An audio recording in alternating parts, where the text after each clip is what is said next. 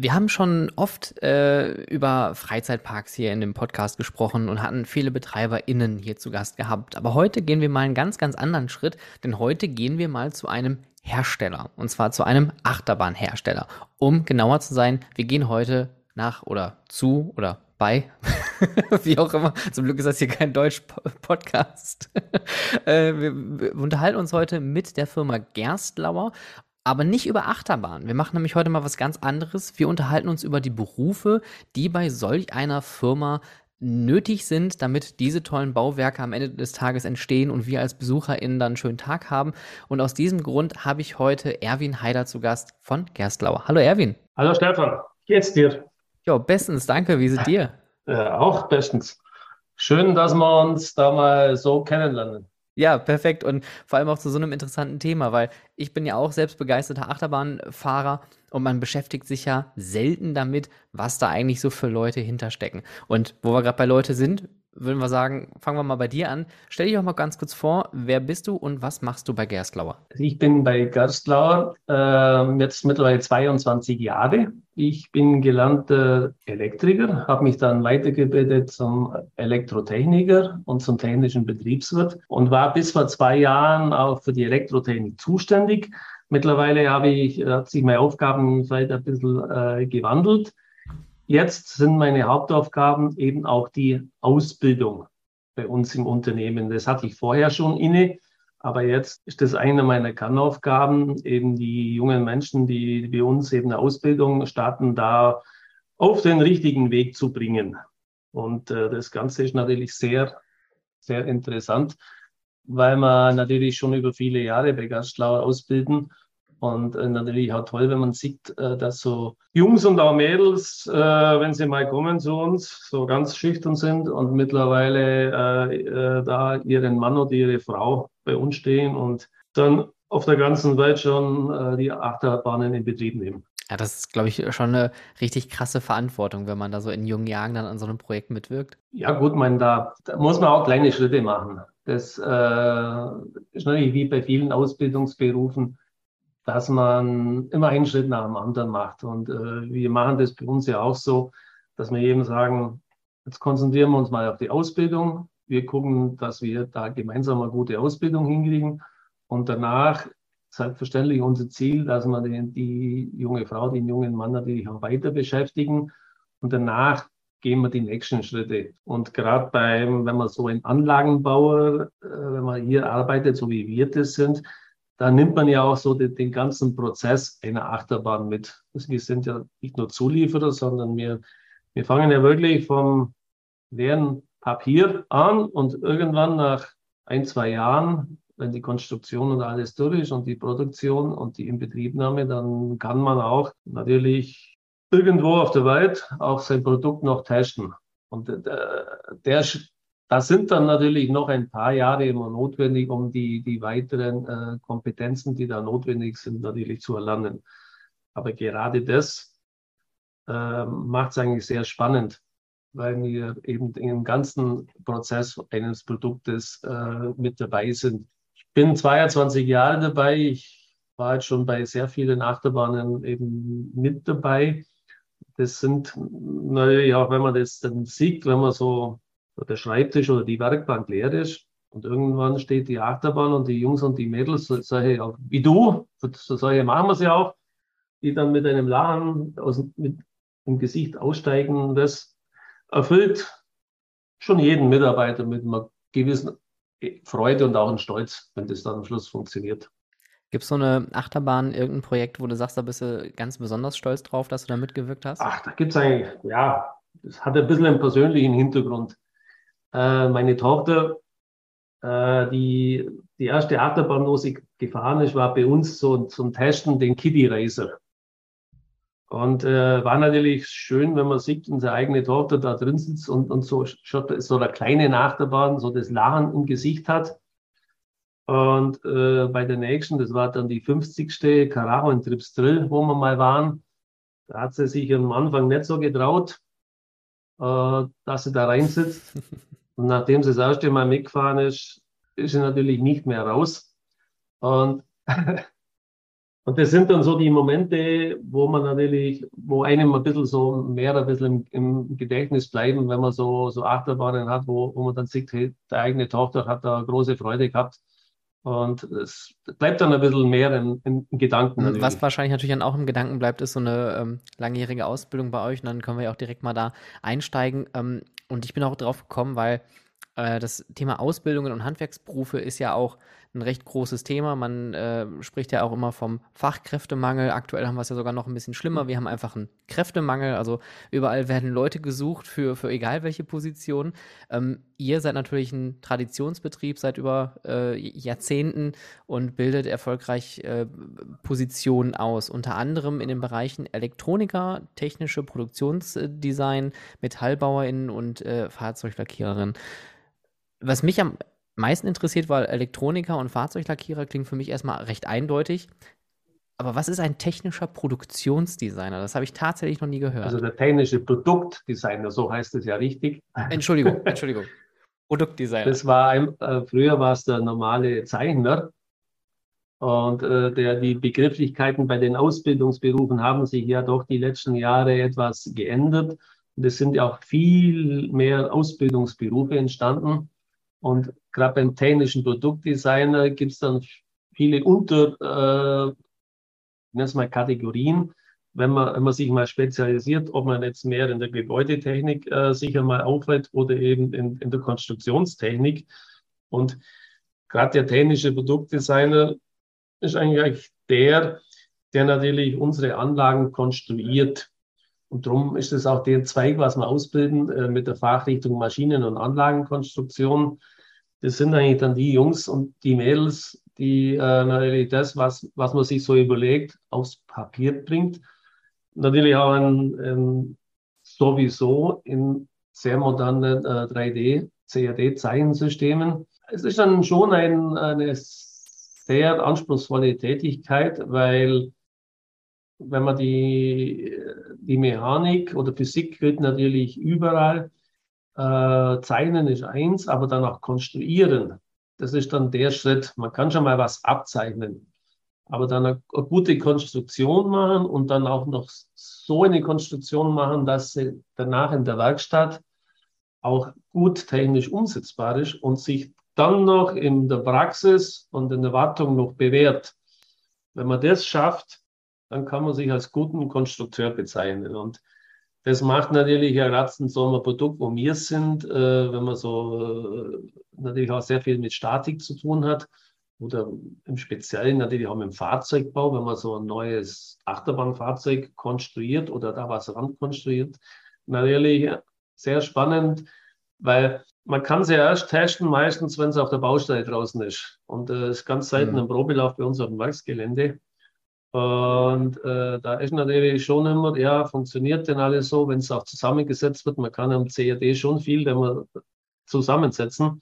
Aber so die letzten Feinheiten kommen natürlich erst in der Praxis. Und natürlich eine sehr interessante Tätigkeit bei uns, die, die Konstrukteure. Und da ist natürlich schon auch so, da, wächst natürlich mit den Jahren die Berufserfahrung. Und äh, macht das Ganze natürlich, wenn man dann auch Erfahrung hat und ein oder andere schon mal gemacht hat, natürlich äh, sehr, sehr interessant, auch da weiterzuarbeiten. Aber das verstehe ich jetzt richtig. Also der technische Produktdesigner oder technische Produktdesignerin ist quasi die Grundlage, um überhaupt zum fertigen Produkt zu kommen. Das heißt also, diejenigen sitzen da mit dem CAD-Programm, layouten dann wahrscheinlich dann die äh, Konstruktionszeichnungen, die dann später durch die Metallbauerinnen dann verarbeitet werden. Da hast du vollkommen recht. Also der, das sind so die Tätigkeiten, wenn unsere Geschäftsführung zum Beispiel jetzt ein neues, neue Achterbahn jetzt entwerfen, da werden ja auch Simulationen mittlerweile hergenommen. Und dann muss man ja irgendwann entscheiden, ja, was nimmt man jetzt für ein Schienenrohr oder nach der Statik auch, wie, wie werden jetzt die, die Schienen, Zwei-Gurt-Schiene, Drei-Gurt-Schiene, Vier-Gurt-Schiene, wo kommt der Stütze hin, wie ist Gelände? Und das muss man ja jetzt irgendwie abwägen, was ist denn auch wirtschaftlich eine gute Lösung, was schaut denn nachher auch gut aus. Das, das muss ja auch äh, nachher, wenn man so Achterbahn ausschaut, will man ja auch die Stützen, das sollen ja auch ein bisschen äh, Bild abgeben. Das, genau. Und ähm, äh, schaut ja seine Anlagen ja auch äh, an und wie, dann fährt man sie. Und die Jungs und die Mädels, die gucken natürlich erstmal, dass die Achterbahn so weit oder die Zeichnung und die Konstruktion und die Stücklisten so weit entstehen, dass sie nachher dann in die Produktion gehen können. Ist es denn so, dass nur quasi Auftragsarbeiten dann bei den ProduktdesignerInnen landen oder designt ihr auch für euch selbst, um euch äh, neue Produkte auszudenken? Man denkt sich natürlich schon auch was aus. Also wenn da laufen ja jetzt immer wieder Überlegungen, was könnte man denn neu machen? Das muss man natürlich erst einmal auch im, auf dem Papier natürlich auch mal sich so, so grob mal skizzieren, wie könnte das ausschauen, weil ähm, wir wollen ja auch mit neuen Produkten an den Markt hingehen. Hm. Und klar kommt vielleicht der ein oder andere Kunde auch und sagt immer, ich könnte mir sowas vorstellen, könnt ihr euch da mal was überlegen. Wir haben ja auch Achterbahnen aus dem Katalog, wo man sagen kann, ich nehme jetzt den Typ EF 320 zum Beispiel. Äh, dann ist das ja auch gut. Dann brauchen wir meistens weniger in der Konstruktion machen. Äh, wobei wir, glaube ich, noch nie zwei gleiche Achterbahnen gebaut haben. Es war immer irgendwas anderes. Und so gibt es die verschiedenen Ansätze, wie man, wie man so eine Konstruktion von einer neuen Anlage hingeht. Wie, was, was mich auch interessieren würde, ist, weil ähm, da kommen wir auch, glaube ich, so ein bisschen zum Thema Metallbauer.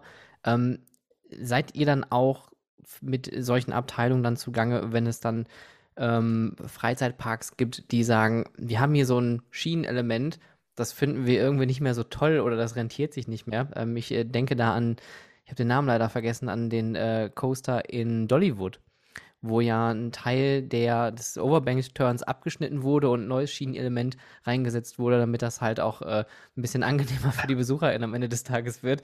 Ähm, sind das dann auch so Anfragen, die dann in solchen Abteilungen reinkommen? Ja, die gehen natürlich erst bei uns in, äh, erst einmal natürlich im After Sales rein oder bei unseren Projektleitern rein. Und da wird natürlich überlegt, kann man da was machen? Äh, wie macht man es? Und wenn es dann natürlich eine Lösung gibt, dann muss man es natürlich erstmal konstruktiv umsetzen. Und äh, klar muss berechnet werden, statisch, welche Kräfte entstehen natürlich da aufs Fahrzeug, äh, was, was passiert mit den Personen, die drin sitzen. Das sind immer so, das muss immer natürlich zusammenpassen. Jetzt haben wir den technischen Produktdesigner oder die technische Produktdesignerin. Jetzt gehen wir mal zum Metallbauer, weil das wäre jetzt bestimmt so in meinem Kopf der nächste Schritt. Man hat es jetzt gezeichnet, man hat es jetzt geplant, man hat es jetzt berechnet. Jetzt muss es auch gebaut werden. Was macht denn so ein Metallbauer den ganzen Tag? Also der, die machen natürlich nicht immer alles jeden Tag das Gleiche, beziehungsweise jeder das Gleiche. Also wir haben zum Beispiel beim Thema Metallbau ja die zwei Abteilungen Stahlbau die Abteilung jetzt, die die Schienen fertigt und auch die, die ganzen Maschinenbau, wie sie das bei uns nennt. Also alle Einbauten, die in so einer Schiene mit reingehören. Wir haben ja auch Drehweichen, Kippweichen, äh, Schiebeweichen. Also die verschiedensten, verschiedensten äh, Elemente, die in der Achterbahn drin sind. Äh, Lifte, Senkrechtlift, Schräglift, Kett, mit, mit Kette, mit Launchantrieb. Und so sind natürlich sehr viele Komponenten, die natürlich zusammengebaut werden. Und da geht es beim Metallbauer los, der jetzt aus den, ja, ist fast wie, wie, wie Lego, äh, aus ganz vielen Einzelteilen natürlich die entsprechende Zeichnung, die äh, die Konstruktion zusammenbaut. Da ist natürlich auch der Handwerker oder der, auch ein gewisses räumliches Vorstellungsvermögen äh, gefragt, weil wir natürlich immer wieder Sonderanlagen haben Klar ist eine bestimmte Schiene immer das Gleiche. Aber man muss sich natürlich schon immer was überlegen, okay, wie baue ich es denn auch sinnvoll zusammen?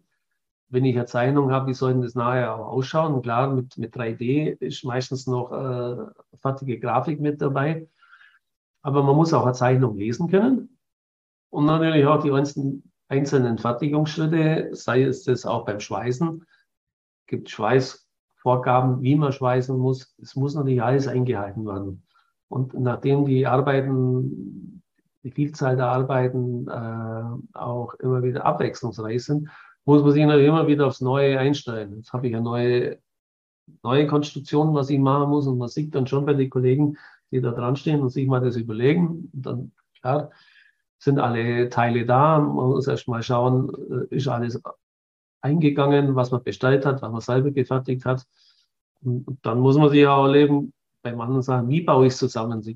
Kannst du das gut vorstellen, wenn ich jetzt so also größere Stützenkombination habe, die auch, wie handle ich das denn in der Firma? Habe ich denn auch die, die Platzverhältnisse in der Firma, die entsprechenden Werkzeuge, die Kräne, gerade bei größeren Geschichten? Wie mache ich das, dass es stehen bleibt, wenn ich da äh, was zusammenschweiß?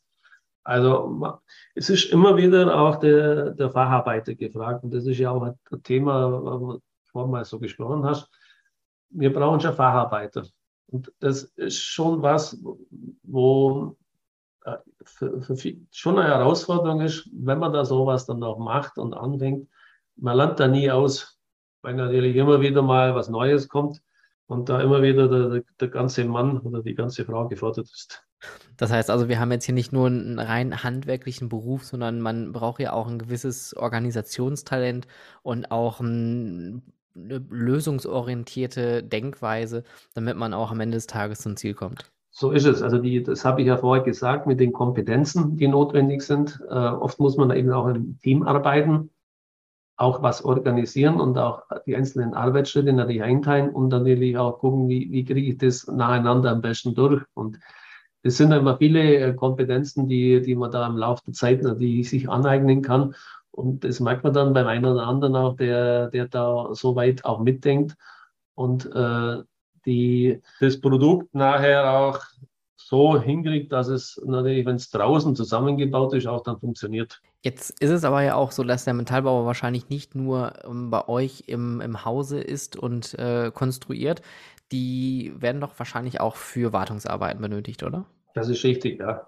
Das macht nat natürlich äh, noch das Ganze noch interessanter, weil ich ja dann auch irgendwann wieder auch zum Kunde rauskomme und natürlich auch mal sehen, ja, wie hat sich das Ganze bewährt ich kriege dann auch mit, wenn ich jetzt äh, in der Firma jetzt so einen Senkrechtlift zusammenbaue und dann äh, Jahr später oder zwei Jahre später mal, wenn der Kunde sagt, komm mal her, wir müssen jetzt was in der Kette machen und ich sehe das Ganze dann auch und ich sehe den und ich sehe auch, ja, da gibt es jetzt einen größeren Verschleiß oder das ist jetzt äh, von der Konstruktion her, könnte man vielleicht auch was besser machen. Wenn ich da das, das Feedback kommt da wieder zurück, das ist ja auch, und ich bin natürlich auch mal, mal draußen, ich sehe mal was anderes. nicht, nur, nicht nur die Fabrikhallen, sondern ja. auch tatsächlich das äh, Endergebnis dann in echt. So, so ist es. Dann haben wir noch den äh, Fahrzeuglackierer, die Fahrzeuglackiererin. Ähm, aber die werden wahrscheinlich nicht nur Fahrzeuge lackieren, oder? Da haben, haben wir bei uns auch zwei Abteilungen. Das ist einmal das, äh, das Lackieren von den, von den größeren Teilen, also die Stützen und die Schienen.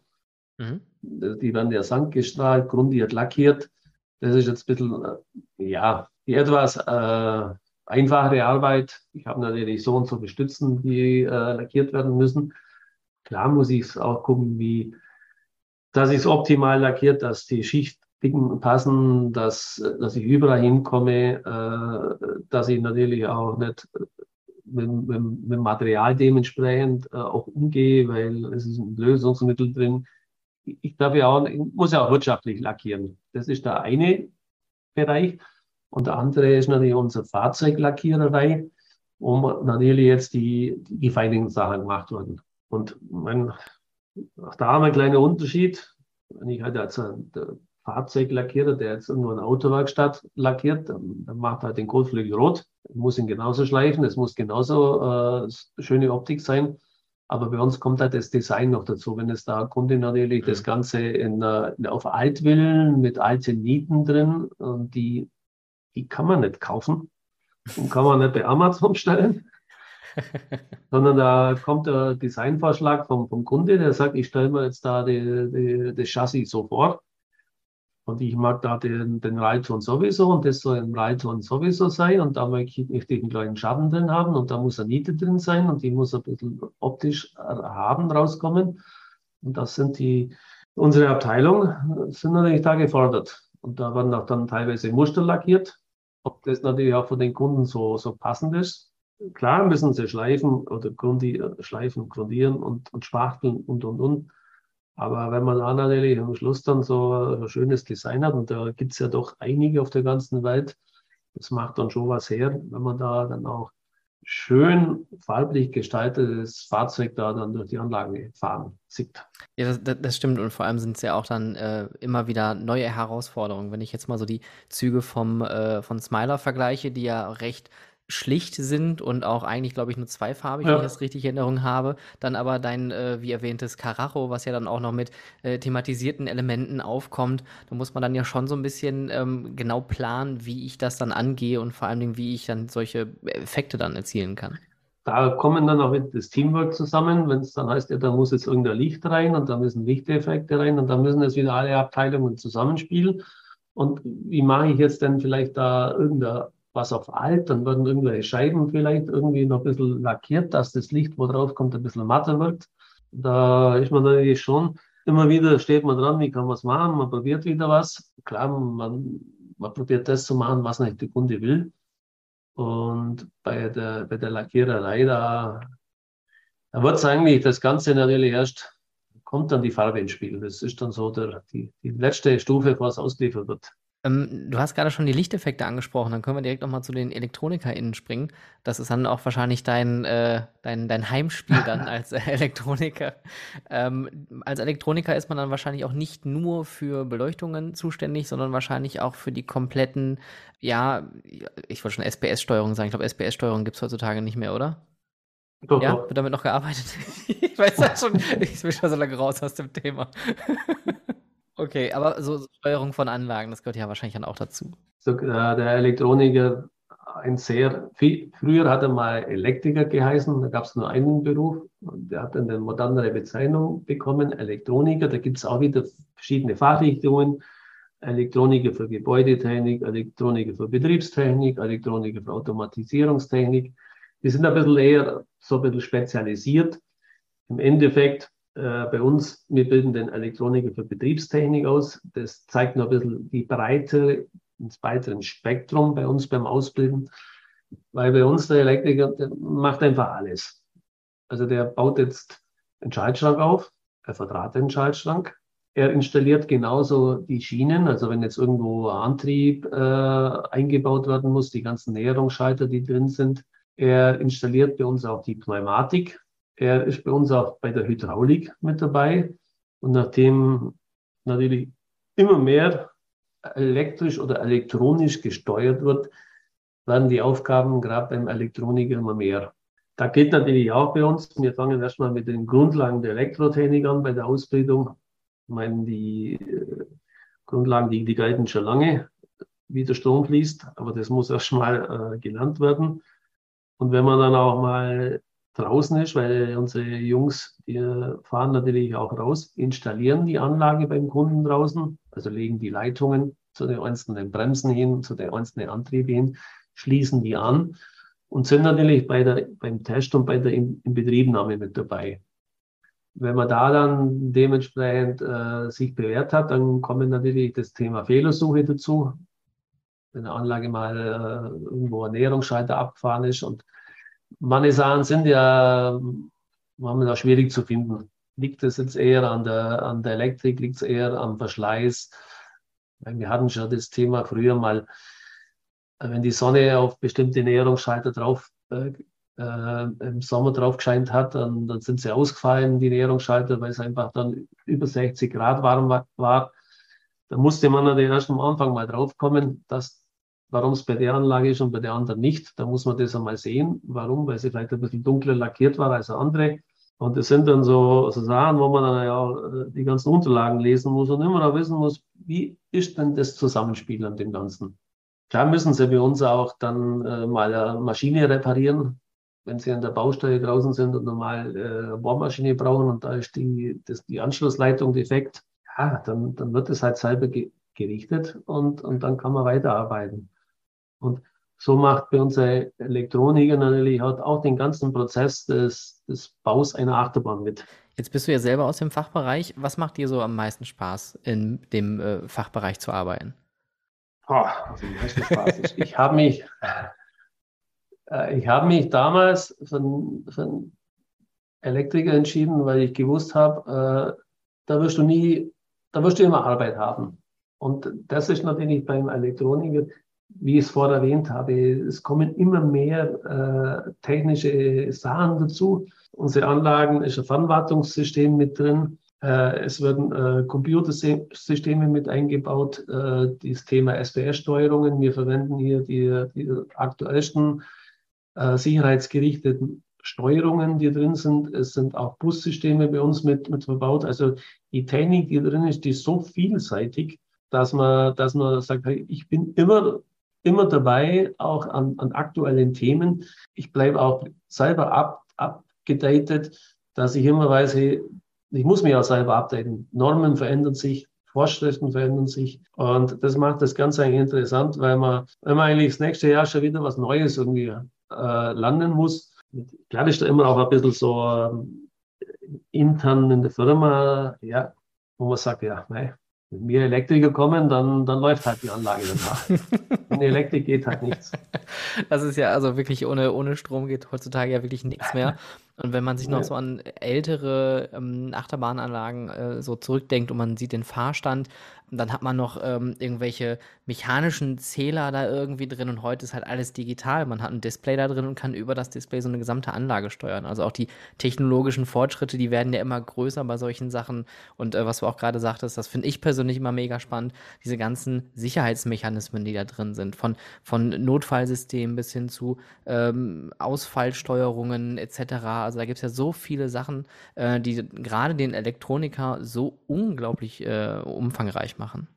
Gerade speziell bei Achterbahnen ist es natürlich schon, äh, wir müssen immer mitdenken, was könnte passieren. Ja. Was passiert denn, wenn jetzt der Schalter ausfällt? Geht die Anlage in den sicheren Zustand? Und das ist ja eigentlich bei jeder Achterbahn, wenn sie danach stehen bleibt am richtigen Punkt, dann hat die Anlage alles richtig gemacht. Und das ist natürlich auch beim, beim ganzen Arbeiten generell bei Achterbahn, bei anderen Maschinen auch. Aber wenn wir halt Leute, Menschen bewegen und ähm, äh, die sitzen da rein, habe immer gesagt und sage es auch weiterhin, ihr müsst die Achterbahn immer so konstruieren und bauen, als, als ob eure Kinder drin sitzen, dass ihr die mitfahren lasst. Und wenn er da sagt, jawohl, ich würde da meine, meine Tochter, meinen Sohn mitfahren lassen und die ist sicher, dann, dann ist es gut. So müsste, so muss man was bauen und das, meine, das müssen wir in anderen Branchen genauso machen. Ja. Aber was, man muss sich ein bisschen so, wir bewegen halt Menschen. Und wenn halt da mal äh, Schraube nicht sauber anzogen ist und es wird was passieren, das, das, das darf halt nicht passieren. Genau. Und das, das muss man halt im Kopf immer beim Arbeiten drin haben. Ich muss äh, vernünftige, sehr gute Arbeit machen. Wenn wir uns jetzt die vier Ausbildungsberufe nochmal genauer anschauen oder beziehungsweise mal einen Schritt zurückgehen und eher ähm, die Ausbildungsberufe in Bezug auf Gerstlauer Amusement Rights GmbH beziehen, was haben die Auszubildenden neben dieser fachspezifischen Ausbildung noch zu erwarten bei euch? Tja, ich habe es ja vorher erwähnt, bei uns äh, lernt man eigentlich aus Arbeiten. Man, man lernt auch das Miteinander, das, das Teamwork und die, die weiteren Kompetenzen, die da sind. Eben auch draußen, wenn man mal auf der Baustelle ist, mit, mit Kollegen äh, sich zu verständigen, abzusprechen, auch mit dem Kunde draußen natürlich, sei es das auch mal in den arabischen Ländern oder in Japan oder in Nordamerika oder in Kolumbien, wenn man da hinkommt mit, mit dem Kunde vor Ort, mit den Menschen da vor Ort, äh, sich so zu verständigen zum einen und natürlich auch das Ziel im Auge haben, dass man da die Anlage in Betrieb nimmt, gemeinsam.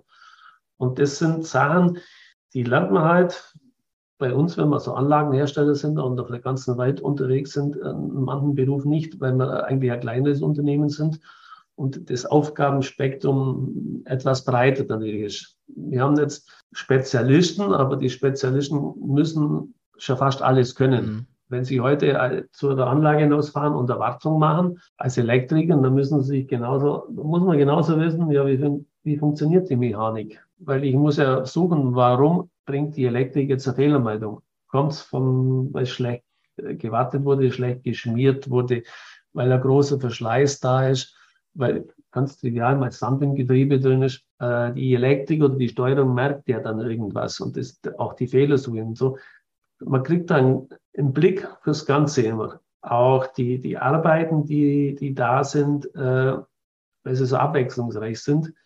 Und das zeichnet uns halt aus, dass wir hier auch für sein Leben ganz viel lernen kann. Also man, man lernt schon, wenn man jetzt auf Frankreich reisen muss, ja, was muss ich da beachten? Wenn ich dann irgendein halbes Jahr später meinen Urlaub nach Frankreich sage, ja klar, da brauche ich das im Auto und brauche das. Ich kenne mich aus, in Paris war ich schon, da fährt man so mit. Und, ja, du, du lachst es darüber, aber das ist natürlich auch für, für, für einen jungen Menschen, wenn, wenn er natürlich beruflich mal irgendwo hinreisen kann und sich an die großen Flughäfen der Welt äh, sieht, wahr. Ja der fährt, wenn er in Urlaub fährt, äh, nimmt er das echt locker. der kennt sich dann schon aus. ja. Das, das finde ich ganz schön und ist vielleicht auch eine ganz, ganz wichtige Message, ähm, weil das ist ja auch, glaube ich, eine Sache, die bei den Handwerksberufen, zumindest habe ich das aus meiner Jugend auch noch so mitgenommen, ähm, immer so der, der Nachteil in Anführungszeichen gewesen ist, du hockst da nur in deiner Stube und schraubst und lötest und äh, hobelst, aber das ist ja nicht der Fall. Also man macht ja viel, viel mehr als das. Man hat ja viel Kontakt mit Kundinnen, man hat viel Kontakt äh, mit anderen Zulieferern, man hat ja viel drumherum und wie du schon sagtest, man sieht dann ja auch was von der Welt. Ich meine, bei euch ist es natürlich nochmal viel krasser, weil ihr Anlagen habt auf der gesamten Welt.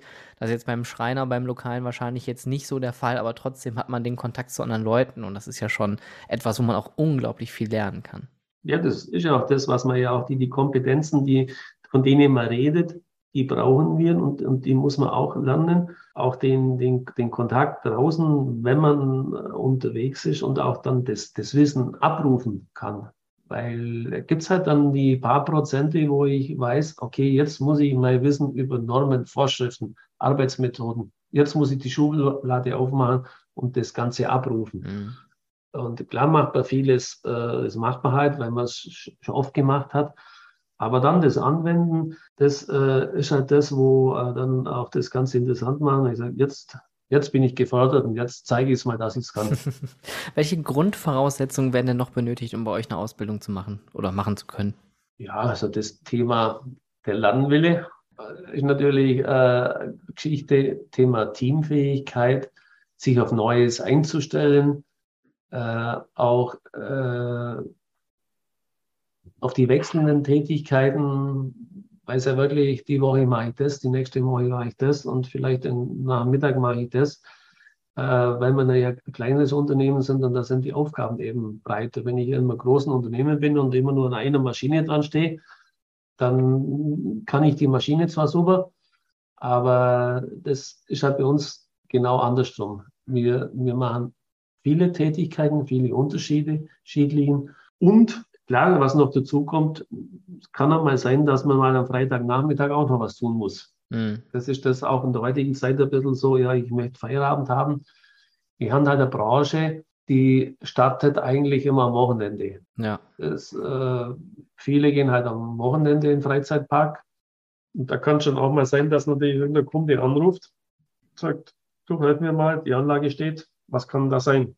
Da muss man auch der eine oder andere vielleicht einmal den Willen haben, natürlich auch da mal auch am, am Telefonsupport ihm vielleicht einmal zu helfen und vielleicht einmal da auch äh, mal eine Stunde am, am, Samstag oder so mal da zu investieren. Aber das sind dann erst, das kommt nicht in der Lehre dran und die ersten Jahre auch nicht. Und das kommt erst einmal später, wenn man dann auch mal so bei Anlagen draußen war. Und äh, aber das gibt es in anderen Berufen genauso, dass man natürlich, wenn man weiterkommen will oder auch äh, ein bisschen andere Tätigkeiten noch hat, dass man dann etwas flexibler sein muss. Und die Flexibilität ist natürlich auch so eine Voraussetzung, wo man, wo eigentlich immer gebraucht wird. Genau. Und bei uns vielleicht ein bisschen mehr. das ist der Branche geschuldet. Jetzt ja. haben wir noch äh, zwei weitere Fachgebiete beziehungsweise zwei ähm, Ausbildungsmöglichkeiten oder Lehrmöglichkeiten, äh, die es bei euch gibt, und zwar das duale Studium im Bereich der Elektrotechnik und äh, des Maschinenbaus. Jetzt natürlich erstmal die wichtigste ja. Frage, was ist denn der Unterschied zum dualen Studium und der Ausbildung? Also Studium, wie es sagt, und Ausbildung. Ähm, dualen Studium ist dann die, die Voraussetzung, dass man äh, zum Beispiel Abitur hat oder die, die Hochschulreife oder Fachhochschulreife. Und wir bilden da das äh, duale Studium im Bereich der Elektrotechnik an und das ist auch eine Besonderheit. Das ist ein Ver Verbundstudium Studiengang mit einer Berufsausbildung. Und das ist unsere Erfahrung, ähm, wenn man im Bereich der Konstruktion bei uns äh, mal tätig werden will, also auch im Bereich der elektrischen Konstruktion. Die, die Schallpläne müssen ja auch gezeichnet werden. Da gilt es genau das gleiche wie in der mechanischen Konstruktion. Man hat irgendwann einmal ein leeres Papier und da überlegt man sich was und muss genauso immer, immer, immer CAD-System, das hat eher Schallpläne macht, dann äh, hier äh, die Schallpläne entwerfen und Schallplan zeichnen und auch Anlage konstruieren, sind auch wieder zwei Unterschiede. Und das sind natürlich die uns, die äh, mit Ausbildung äh, oder duale Studium werden da eingesetzt, die aber dann zugleich auch noch eine, eine Lehre oder eben eine Ausbildung machen. Das ist ein dualer Studiengang, der nach, nach zweieinhalb, drei Jahren dann auch äh, gewisse Grundkenntnisse in der Elektrotechnik mit einer abgeschlossenen Berufsausbildung hat. Und darauf wird der, der Bachelor-Studiengang äh, noch draufgesetzt. Okay. Und äh, da sind jetzt schon zwei, da haben jetzt zwei Jungs erfolgreich ausgebildet, die jetzt bei uns in der Konstruktion arbeiten. Und ist natürlich der Praxisbezug natürlich äh, viel intensiver, als wenn Sie jetzt nur an der Hochschule studieren genau. Und das Ganze nur theoretisch haben, weil mir halt, sagen wir wieder beim, beim Praktischen, die Kollegen, die arbeiten natürlich ganz intensiv mit, äh, miteinander, beziehungsweise auch mit, mit, äh, mit der Werkstatt zusammen und fragen natürlich, wenn ich so konstruiere, passt es da? Und da trifft natürlich das Ganze wieder.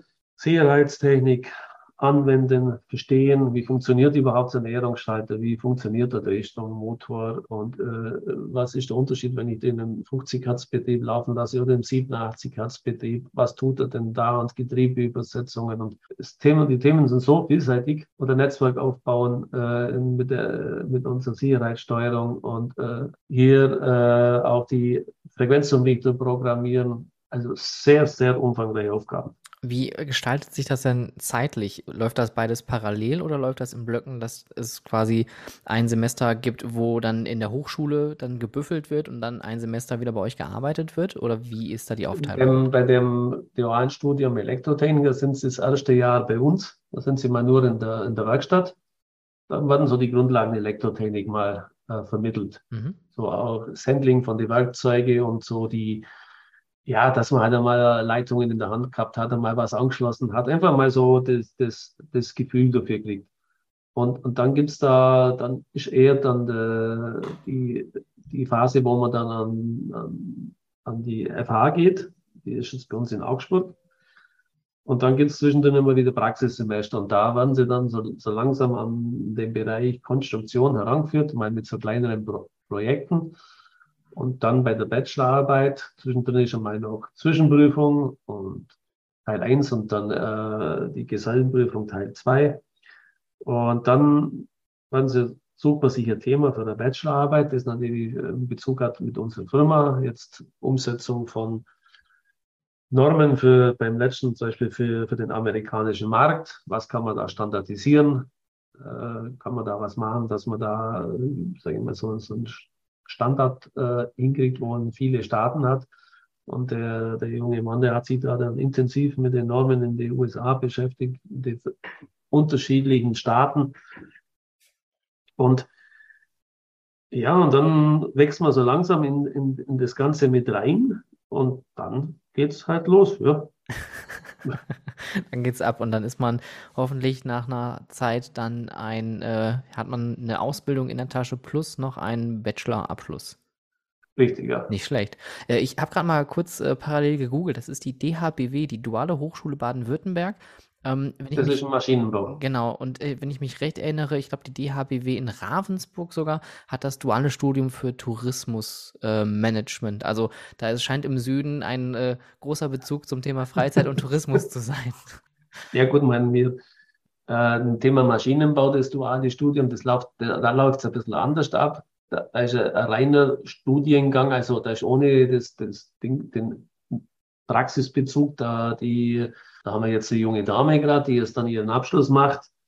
Die musste zwar auch dann sechs Wochen am Anfang mal so, so auch Grundlagen, äh, Pfeilen und so mal lernen, so die Grundausbildung, was da dazugehört.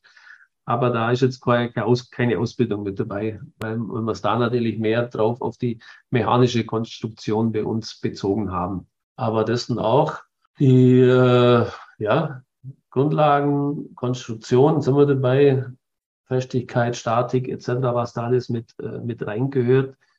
Und äh, damit ich nachher, wenn ich äh, Anlage konstruiere, bei uns halt der Achterbahn, dass ich da halt das, das Grundwissen habe und dann äh, bei uns in der Konstruktion tätig werden kann. Wenn jetzt da draußen äh, ZuhörerInnen sind, die jetzt äh, total neugierig sind und äh, die möchten jetzt das eine oder das andere machen, was würdest du sagen, wer sollte sich zu einem zu einer Ausbildung entscheiden und, und wer sollte zu einem dualen Studium gehen? Meine Ausbildung kann man immer machen. Also wer sich nicht schlüssig ist, bei uns als Ausbildung geht immer, weil gerade das Bildungssystem in Deutschland ist ja nach, nach allen Seiten offen. Das ist wirklich das Schöne.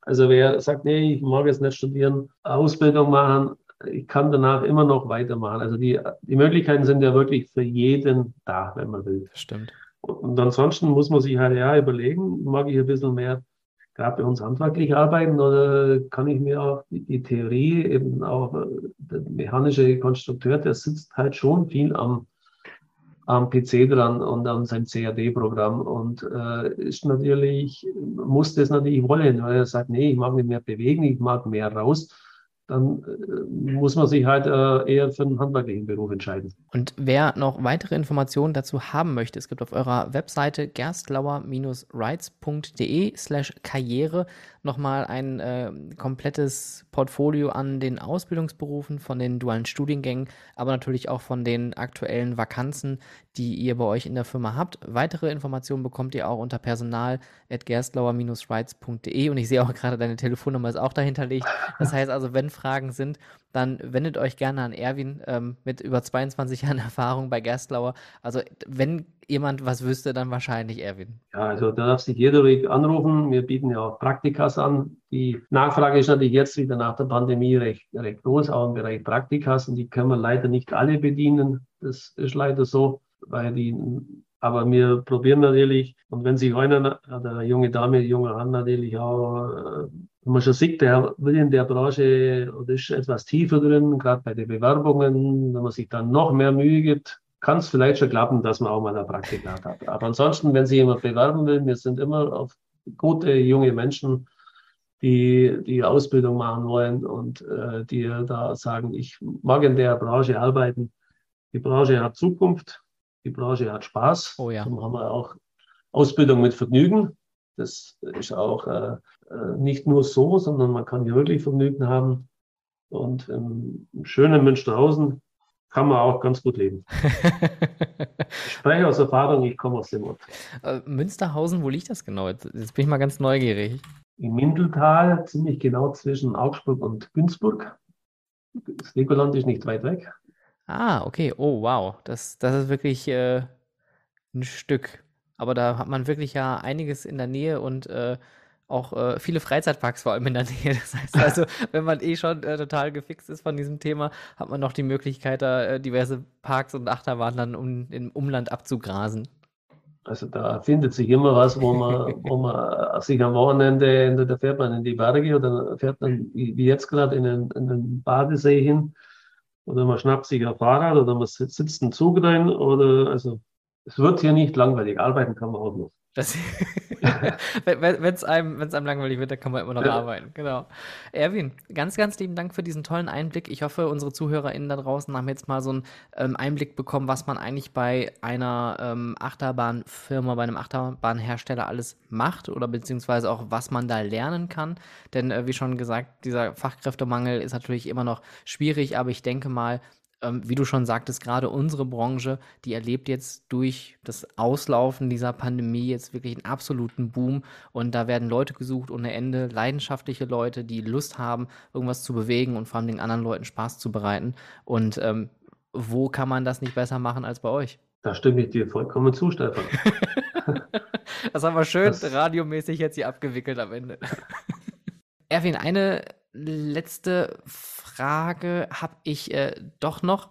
Äh, fällt mir gerade ein, wenn du jetzt schon so lange in der Firma drin bist und du hast auch schon viele Projekte gemacht, viel, viel mitgewirkt, gibt es manchmal so Dinge, wo du selber als Gast irgendwo in einem Freizeitpark bist und dann so dein Elektroniker-Sinn plötzlich anschmeißt und denkst so, hm, ah, das hätte man aber auch anders machen können? boah, das ist ein Riesenproblem.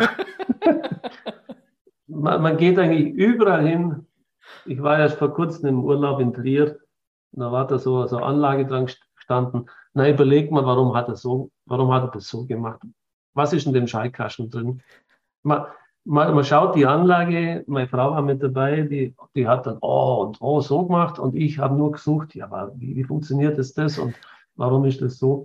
Man schaut natürlich die Anlagen ganz anders an. Also das, aber das denke ich in jeder Branche so, äh, dass man da, wo man sich ein bisschen besser auskennt, dass man da natürlich ganz anders hinschaut als woanders, wo man halt kein so, kein solches Wissen hat.